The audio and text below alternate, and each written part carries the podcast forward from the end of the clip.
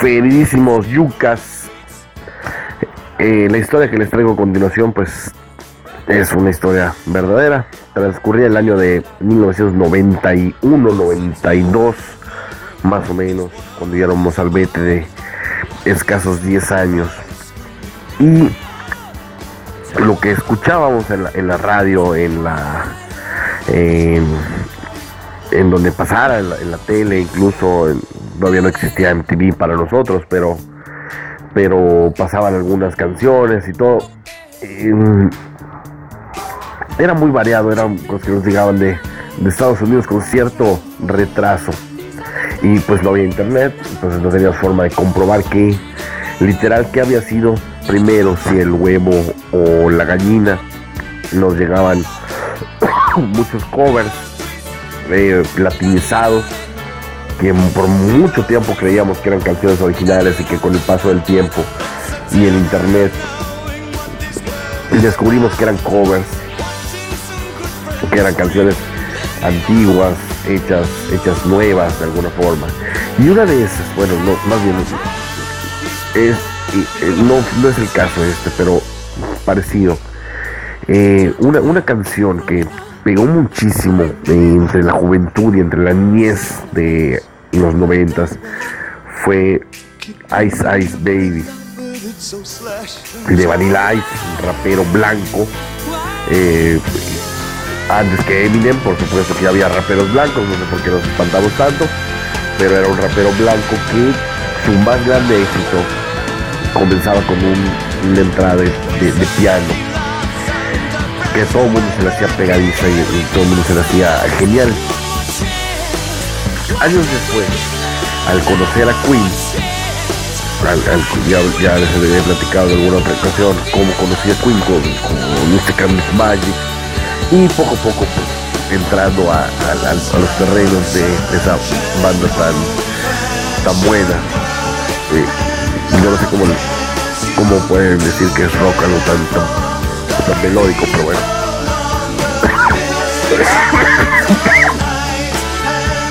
Espero editarla todo en, después, pero bueno.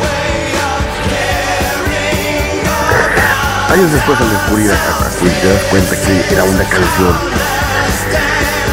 poderosísima llamada Under Pressure, que además en ese entonces juntaba a, dos monstruos de la, de la música británica Mm, cabe, aclarar para, para los, los millennials, para los, los, amigos más jóvenes que nos, que nos escuchan, que nos, que nos ven en, los videos, que en aquellas épocas la música nos llegaba con 5 hasta 10 años de, diferencia, de, de retraso. Un hit que en Europa era popular en los 80, a nosotros llegaba a finales de, los, de, la misma década, a principios de los 90. Por tanto, Tardó un poquito en, llegar a América, principalmente a, México, porque a Estados Unidos teníamos igual ese delay respecto a Estados Unidos. Y por tanto no, no tuvimos ese acceso a esa, esa banda al 100%. Bueno, el, punto es que el día de hoy, en, el versus del día de hoy, vamos a tener, vamos a enfrentar esa canción, eh, Under Pressure. No, no la vamos a enfrentar, no crean, no la vamos a enfrentar con Ice Ice Baby porque sería tonto e ilógico. Under Pressure, que, que, la grabaron en el 81 para el disco Hot Space de Queen. La grabaron, ya creo que ya todos ya vieron Eh, Bohemian Rhapsody, así que ya saben con quién la grabó, ¿verdad? Eh, la grabó con David Bowie, con el, eh, con Stardust en ese año. Y pues eh, existen muchas muchas versiones acerca de cómo, cómo le hicieron. La más, la más creíble es que eh, se juntaron para hacer unos coros. Eh, David Bowie le iba a hacer unos coros a una canción de Queen. Al final no les gustó, quedaba muy mamalona. Dijeron, no, ni madre, esto no es lo de nosotros. Y en eso, pues Queen, eh, David Bowie tenía una, una cancioncita por allá que no lograba poner la música al 100, se pusieron a chacharear, se encerraron en el estudio, bam, bam, bam, dos, dos patadas y cuando literal, no, no estoy eh, siendo eufemístico ni mucho menos. Para quienes hayan visto la película y quienes no hayan visto la película, pues lo, lo saben ahora. Eh, tres de los cuatro integrantes de Queen son genios certificados, son, eh, físicos astro astrodinámicos y no sé qué tanto porquería, Brian May y, demás. Así que literal son genios, no solamente genios musicales, son genios de, esos que tienen IQ arriba del 180 y demás. Entonces, cuando cinco genios se juntan, hacen genialidades, literal. Entonces, esta es una verdadera genialidad. Para quien no la haya escuchado, vamos a, vamos a escuchar la versión original.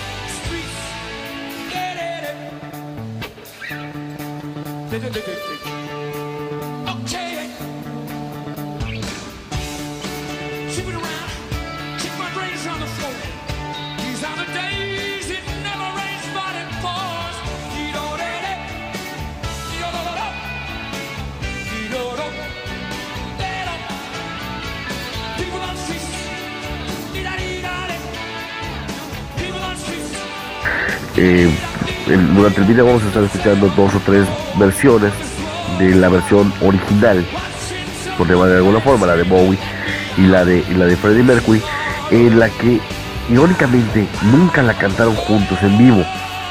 Eh, más allá del estudio, eh, Queen la tenía para su disco y para sus presentaciones y Freddie Mercury pues hacía la, la voz solo y a veces eh, no la parte que cantaba eh, David Bowie la hacía él mismo entonces transformó, la transformó en, una power ballad muy canija. Y David Bowie nunca la cantó hasta que fue en un tributo precisamente a, Queen ya con Freddie Mercury fallecido. Cuando decide incluirla en su, en su, repertorio y la empieza a cantar a lo largo de sus, de sus conciertos. Bueno, ¿contra quién la vamos a enfrentar? Le encontré buscando en estos días eh, para, para las situaciones de, los videos de Bohemian Rhapsody, le encontré una versión de, uno de mis grupos favoritos, de los Foo Fighters. Pero no solamente esto, que, que, tiene esto de, relevante. La, tocaron el año pasado en, en el Voodoo Festival y ahí eh, el que la canta no es Dave Grohl, bueno Dave Grohl hace, la segunda, es, un, tipo de, dueto.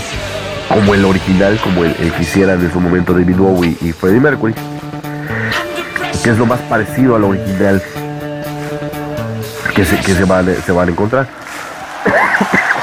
y ahí eh, Taylor Hawkins, el, baterista de, de, de, Foo Fighters, recordemos que Dave Grohl es también baterista, pero como él es el, lead singer, después de, pues su, su banda, en, Nirvana él era el baterista, pero acá en, Foo Fighters él es el lead singer, pues tiene a Taylor Hawkins en la, en la, en la batería. Y él es el, precisamente Taylor Hawkins es el que toma el rol de David Bowie para esta, esta versión. ¿Y a quién quieren que ponen la batería? Pues ni más ni menos que a Rufus Taylor.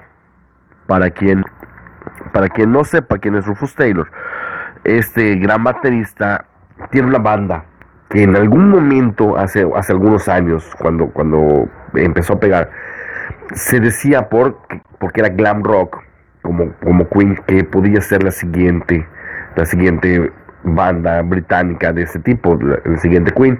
Estamos hablando de The Darkness con su más grande éxito que se llama I Believe in a Thing Called Love. Y este Rufus Taylor, además, eh, eh, por el estilo, se dedicó a, a irse en una serie de, giras junto a, lo, junto a Queen porque quien piense que Queen murió con Freddie Mercury está bien pendejo, la verdad, hay que decirlo con todas sus letras, porque Queen sigue más vivo que siempre, por, siguen dando conciertos. En algún momento se pensó que Robbie Williams podía tomar el, lugar de, Freddie Mercury, hicieron algunas versiones, algunas canciones, siguen dando conciertos, porque, pues si bien eh, el gran Farouk era el, el alma de la banda, pues no, no lo era todo, ¿no? Eh, y decidieron seguir a pesar de la, de la muerte de, del, Freddy, ¿no? Del Iran Farouk. Eh, entonces, esta versión pues tiene todos estos ingredientes, tiene estos, estos tres jovenazos y vamos a escuchar, vamos a escuchar un pedacito de ambas versiones. Ya sin, la voz esplendosa de este mamadón que nos está hablando y nos decidimos a votar el versus de hoy lunes en Mamá Quiero Ser un Rockstar dentro de Yucas, televisión, radio y todo por internet. Sometimes we do Queen song every now and then. I like playing Queen songs. You wanna do it? Should we do a Queen song?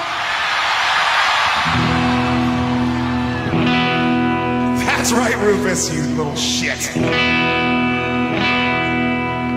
Everybody say hi, Rufus. Rufus is going to play drums on this song.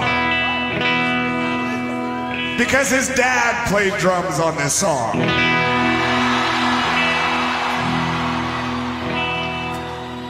We're doing under pressure, motherfucker. Under pressure. Come on, Ruf. Rufus, you're under pressure right now. Hit us with it. Here comes. Come on, Ruth. I'm, here comes.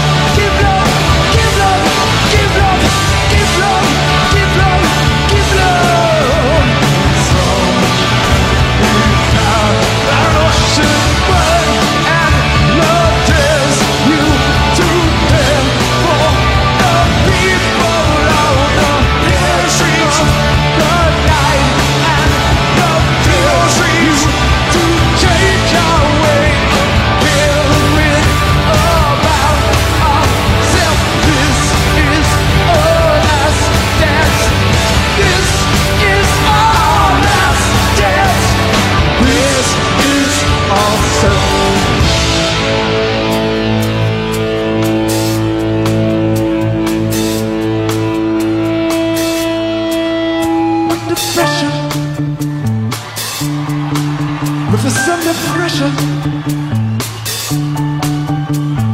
Pressure. hey! Let's hear for Rufus right now. God damn! I love you, Rufus. We've known that little shit since he was this fucking big. Look at him now.